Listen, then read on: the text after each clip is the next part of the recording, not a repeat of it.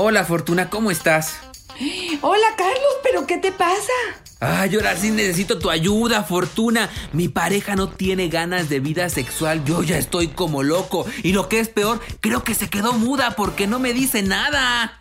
Ay, Carlitos, lo que a ti te sucede, lo sucede a muchísima gente. ¿Por qué mi pareja ya no quiere sexo? Es el tema el día de hoy. Vamos a ver sus causas y sus posibles soluciones. ¡Comenzamos! Dichosa sexualidad. Con la sexóloga Fortuna Dicci y Carlos Hernández.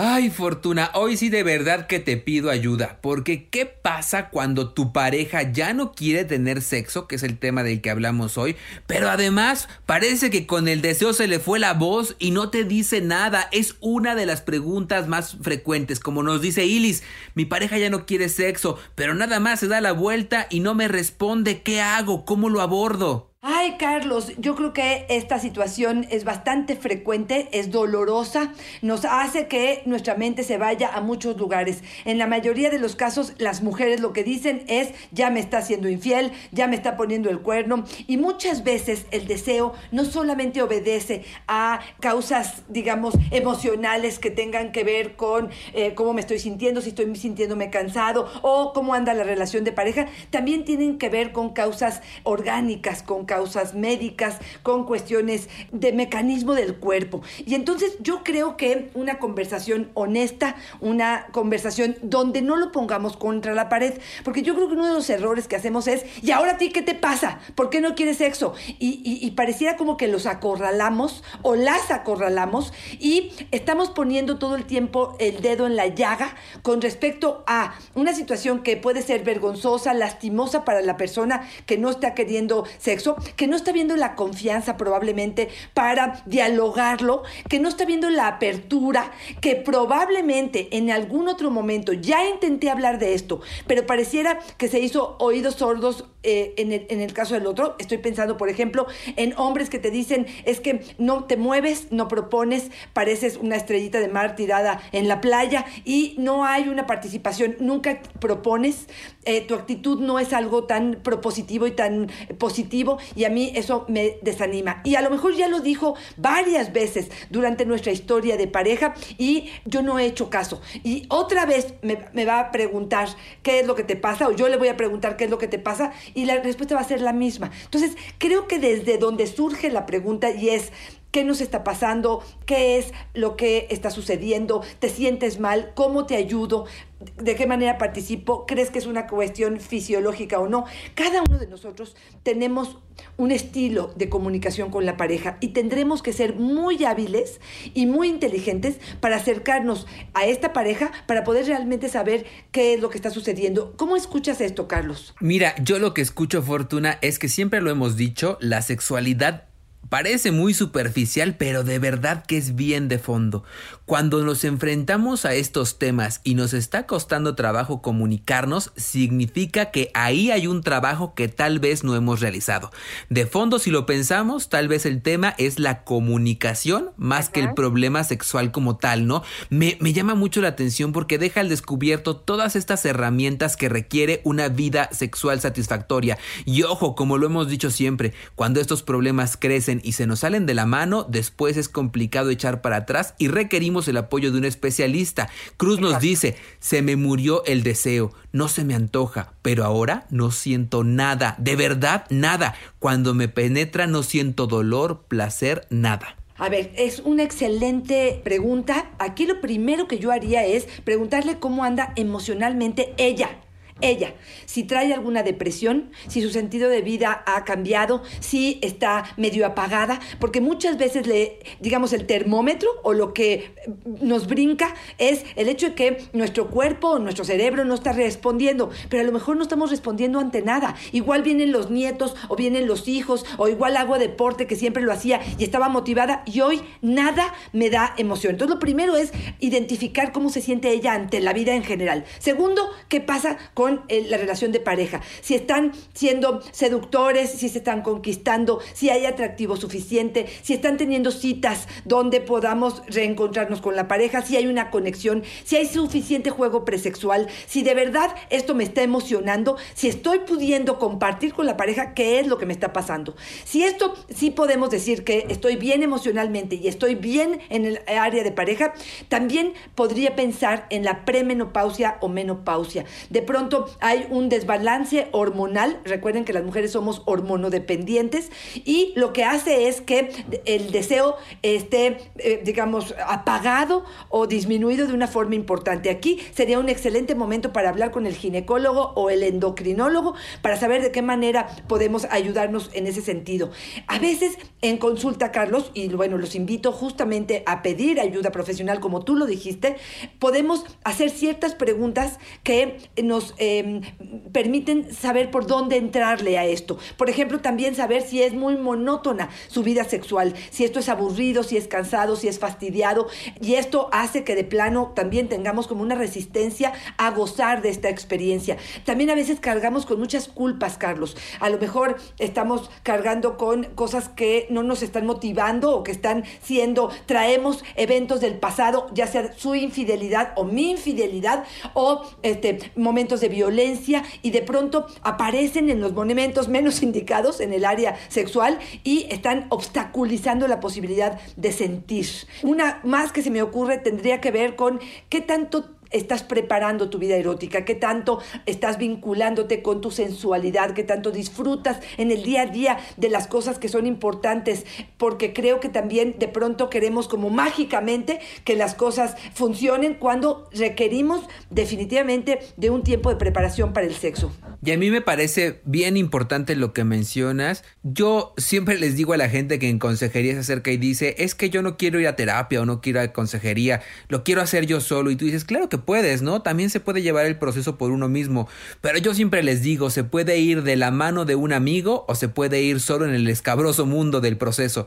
Yo creo que cuando vamos de la mano de alguien nos echa mucho, mucho la, la mano, ahora sí que valga la redundancia, fortuna, porque además a veces hay cosas que nosotros no detectamos y quien está afuera, si se da cuenta, escucha por favor lo que nos dice Juan, mi pareja ya no quiere tener sexo. No comprendo por qué, no me dice nada. Sospecho que puede ser porque le he sido infiel un par de veces. ¡Ay, qué barbaridad! ¡Qué barbaridad! Y, y, a lo mejor, de verdad, Fortuna no se da cuenta que puede ser un elemento por el cual la pareja dice, no gracias, ya no se me antoja. Y desde afuera quienes lo leemos, quienes lo oímos, decimos, pero qué obvio, Tal vez estando inmersos en el problema ni cuenta nos damos. Totalmente de acuerdo. Y sí, por supuesto que la infidelidad, como el temor probablemente de que fuiste infiel, ya lo sabemos, pero no he podido pedirte un condón o eh, detectar alguna infección de transmisión sexual, también podría ser otro de los motivos que si abiertamente no se habla de este asunto, puede ser algo que me esté obstaculizando la parte de la intimidad. Pero creo que muy sabio lo dijiste, Carlos parar las antenas, abrir los ojos, no siempre es sencillo hacerlo solos. Eh, yo tengo un dicho, bueno, mi abuelo decía que quien tiene como consejero a uno mismo, tiene a un tonto como consejero. Porque sí creo que habrá que abrirnos a la posibilidad quizá de entender las razones del otro y de darle peso a las razones del otro, ¿no? Oye Fortuna, te tengo que hacer una pregunta que a mí también me ha agobiado en algunos momentos, nos dice Iselilla. Mi mamá me dice que ella nunca sintió mucho deseo. Mi hermana igual. Yo soy la más chica. ¿Es hereditario? Ay, qué horror. Por favor, no se la compren. No se la compren. Yo Odio los lugares donde están un grupo de mujeres diciendo, ¿y tú cómo le haces para evitar el sexo? No, pues yo me meto al baño. ¿Y tú cómo le haces? No, yo le digo que me duele la cabeza. Y nos reímos y sentimos de verdad que esto es parte de solidaridad y que estamos construyendo. Señoras, que les quede bien claro, están destruyendo. Yo prefiero entrar a un grupo que me diga cómo disfrutar más, cómo generar más deseo, cómo provocar más interés en la pareja y en esto que puede ser algo satisfactorio. Esto puede obedecer a muchas cosas, Carlos. No, no, no es hereditario. Creo que el discurso que se vivió en esa familia con respecto a la sexualidad, a la pareja, em, al placer, es la consecuencia y ahí sí se heredan discursos, no se hereda este, una cuestión eh, genética, pero sí creo que copiamos estos patrones y nos acomodamos en una zona de confort de no hacer esfuerzo. Sí, para muchas quizá el aprender a disfrutar, aprender de nuestro cuerpo, aprender del cuerpo del otro, quizá es algo que implica un trabajo, implica cuestionarnos, implica salirnos de esta zona donde de pronto estamos muy acomodadas y probablemente para muchos es algo que no se les antoja tanto. Pero yo te diría, corazón, eso no te sirve. Si tú me dijeras que tu mamá o tu hermana son muy felices en su vida en pareja y hay mucha satisfacción con este discurso, te diría adelante. Pero si esto no nos está trayendo beneficios, cambia de consejeros con respecto a el placer y busca quien incremente tu buena y cordial relación de pareja e incremente las posibilidades de que el sexo sea algo saludable, satisfactorio. Ser empáticos, Fortuna. Luego se nos olvida, nos ocupamos de nuestro placer, no más de lo de nosotros, y no nos damos cuenta que compartir también la cama es compartir emociones, es compartir intereses, necesidades, gustos. Y también te quiero decir, Fortuna, que nos pregunta Chata, a mi pareja se le fue el deseo con la vasectomía. Esto pasa, yo ya vi en internet y siento que me está mintiendo, dice. Qué bueno que lo preguntó, porque sí es uno de los grandes dudas que hay al respecto. Y aunque mecánicamente, orgánicamente, la vasectomía no se mete en absoluto con el deseo, ni con la erección, ojo con esto, ¿eh? Ni con la erección, hay muchos pacientes o muchos hombres que después de la vasectomía, como que sintieran que perdieron eh, la hombría, que perdieron, que les quitaron la posibilidad de generar vida y a partir de eso que se metieron con algo muy valioso que para ellos tiene que ver a lo mejor con sus genitales internos, etcétera, y eso hace que entre esta parte del deseo disminuido. Tienen mucho temor probablemente de que les falle, pero creo que lo más importante es primero documentarse. Si no está en redes como lo han visto o acercarse a profesionales realmente de la salud o con el doctor que justamente le hizo la vasectomía, ese sería lo primero. Y después probablemente hacer el coito no exigente, empezar de menos a más, a lo mejor diciendo, no necesito un coito, lo que quiero es abrazarte, lo que quiero es darte un masaje, lo que quiero es acariciarte y a lo mejor, no sé, me desnudo mis senos y entonces con mis senos es que acaricio, sin la expectativa de un encuentro erótico, devolviéndole de nuevo la posibilidad de creer que el deseo este, va mucho más allá que simplemente una vasectomía. No sé si estoy siendo clara. Claro, y también me gustaría que nos comentaras, Fortuna, qué pasa con las mujeres, porque Ilis también nos pregunta qué podría ser que se le fue el deseo a raíz de que le quitaron la matriz. Exactamente. Este es otro de las ideas que no tienen ningún fundamento científico. El hecho de que me hayan quitado el útero, lo único que me quitaron es probablemente los problemas que me podían haber ocasionado. Si ya tuve a mis hijos, también me quitaron un problema que tiene que ver con a lo mejor la menstruación, etcétera. Nada más, es una cuestión totalmente mecánica, orgánica, fisiológica. No me sirve para nada más. De veras, muchos ginecólogos dicen es que lo único que nos traen los úteros en mujeres mayores son problemas. Pero aquí tiene que ver otra vez con un factor como si me estuviera, como si me hubieran castrado, como si me hubieran quitado la fuente de mi feminidad. Y ahí habrá que replantear ¿Qué me hace ser una mujer? ¿Qué me hace ser femenina? ¿Qué es, cuál, ¿Quién es el generador en mi cuerpo de este placer y de este deseo? Hay mujeres que junto con el útero les quitaron los ovarios y ahí puede haber un desbalance hormonal. Le doy mucho más crédito a eso que otra vez habrá que ir con el endocrinólogo o ginecólogo para poder saber si pueden darnos una ayuda química, este, eh, digamos, de algún medicamento que nos ayude justamente a equilibrar de nuevo las hormonas, pero no es un factor para disminuir el deseo, al menos no eh, físico, sí emocional. Oye, y también podría pasar que se nos vaya el deseo, se nos vayan las ganas, pero que estemos así bien sin eso y no nos cause ningún conflicto y podamos vivir así, porque Yadis nos comenta, no tengo deseo, tengo 49 años, no me pasa nada, no tengo ningún problema emocional, está bien mi relación de pareja, es solo que no se me antoja, me siento bien así, cuando mi pareja quiere, le doy taquito, pero yo podría estar sin eso toda la vida.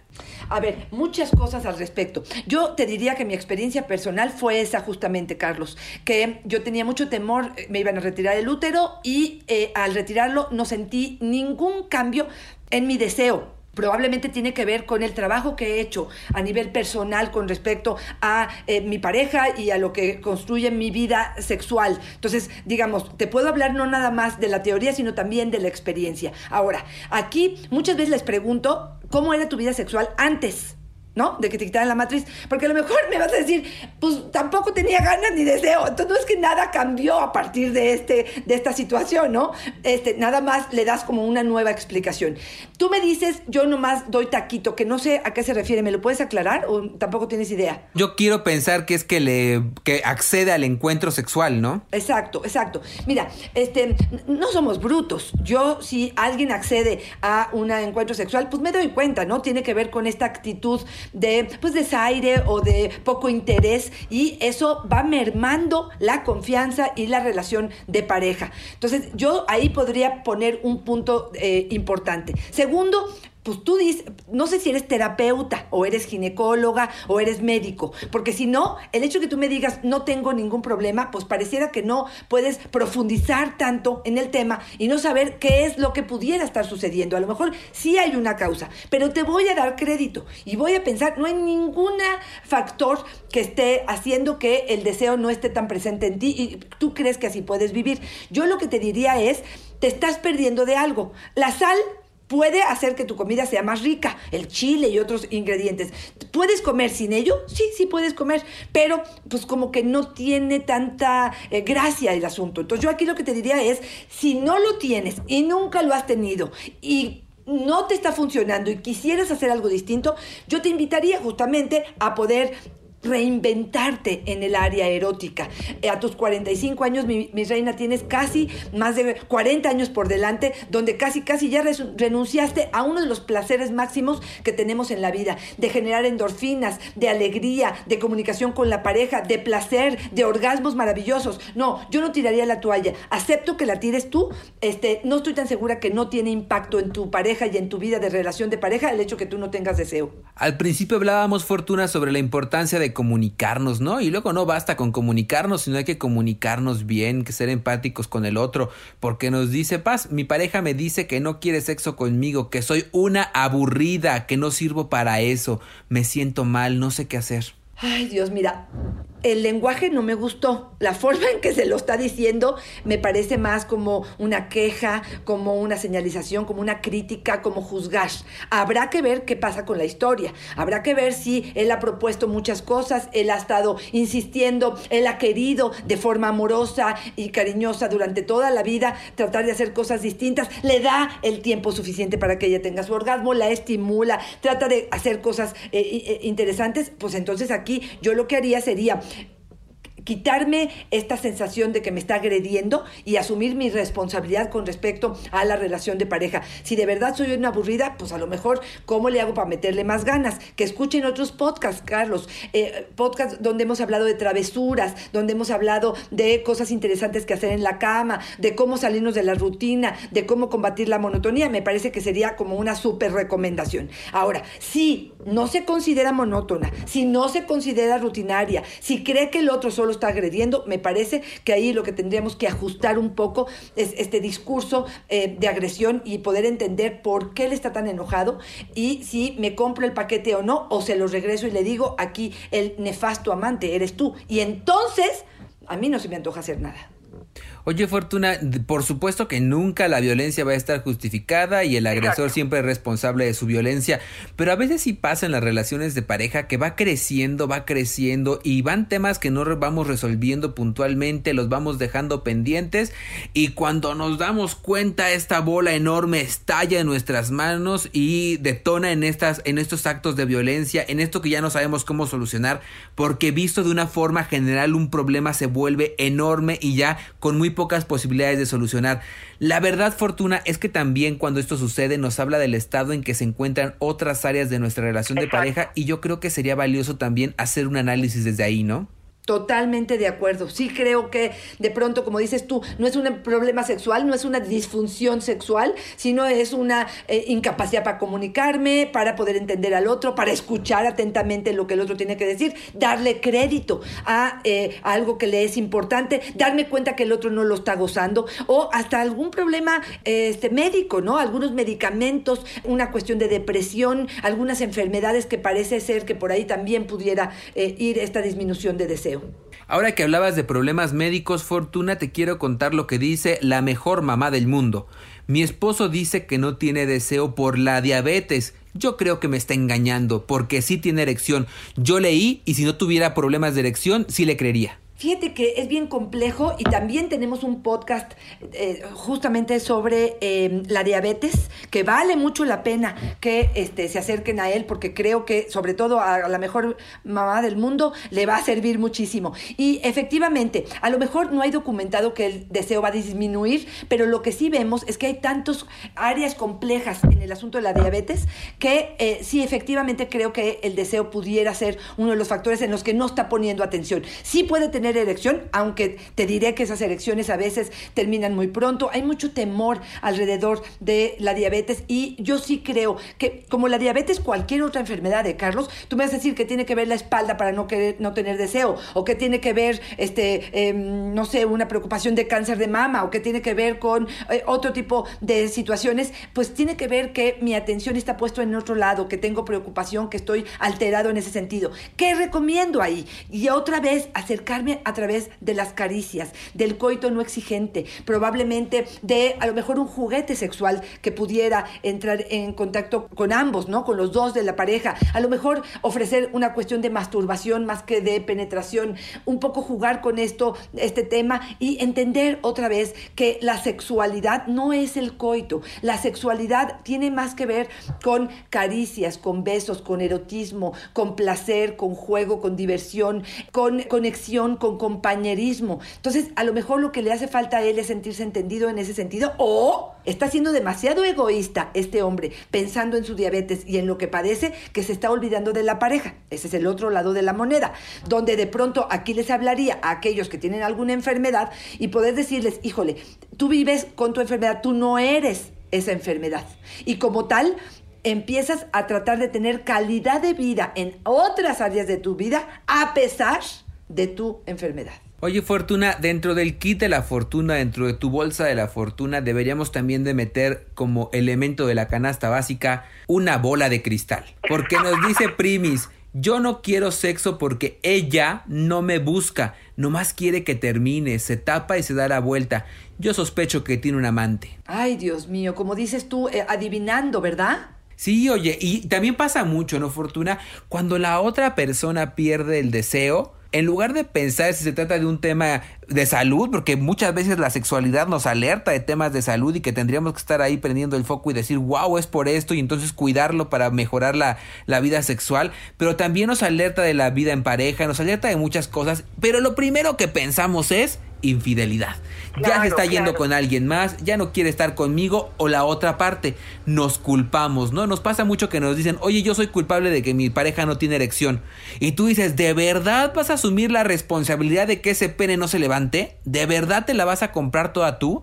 Y fíjate, yo me pongo en los, en los zapatos de los dos. O sea, primero pienso en él. Imagínate la sensación de que terminas, eh, la otra se voltea y, y, está en su, en su mundo. Híjole, sí me parece como una sensación de estoy solo en esto, ¿no? Y pienso en ella y digo, a ver, si el otro está solo concentrado en su placer, porque no me dijo que ella acaba, o no me dijo que él se voltea y le dice, oye, déjame terminar con la mano, o ver este, cómo incremento las sensaciones placenteras. Pareciera como demasiado mecánico lo que están haciendo. Entonces, híjole, otra vez, ¿no? Creo que la comunicación y entender cada uno lo que está viviendo y qué es lo que puedo hacer para mejorar esto, empezando quizá, y este es otro de, los, de las cosas, en hacer más cosas juntos, más cosas alegres, disfrutar de planes, de divertidas, de pasiones, de hobbies, eh, como hacer más momentos románticos, pero que tenga que ver más fuera de la cama incluso del erotismo, más de, eh, de, la amistad, de la diversión,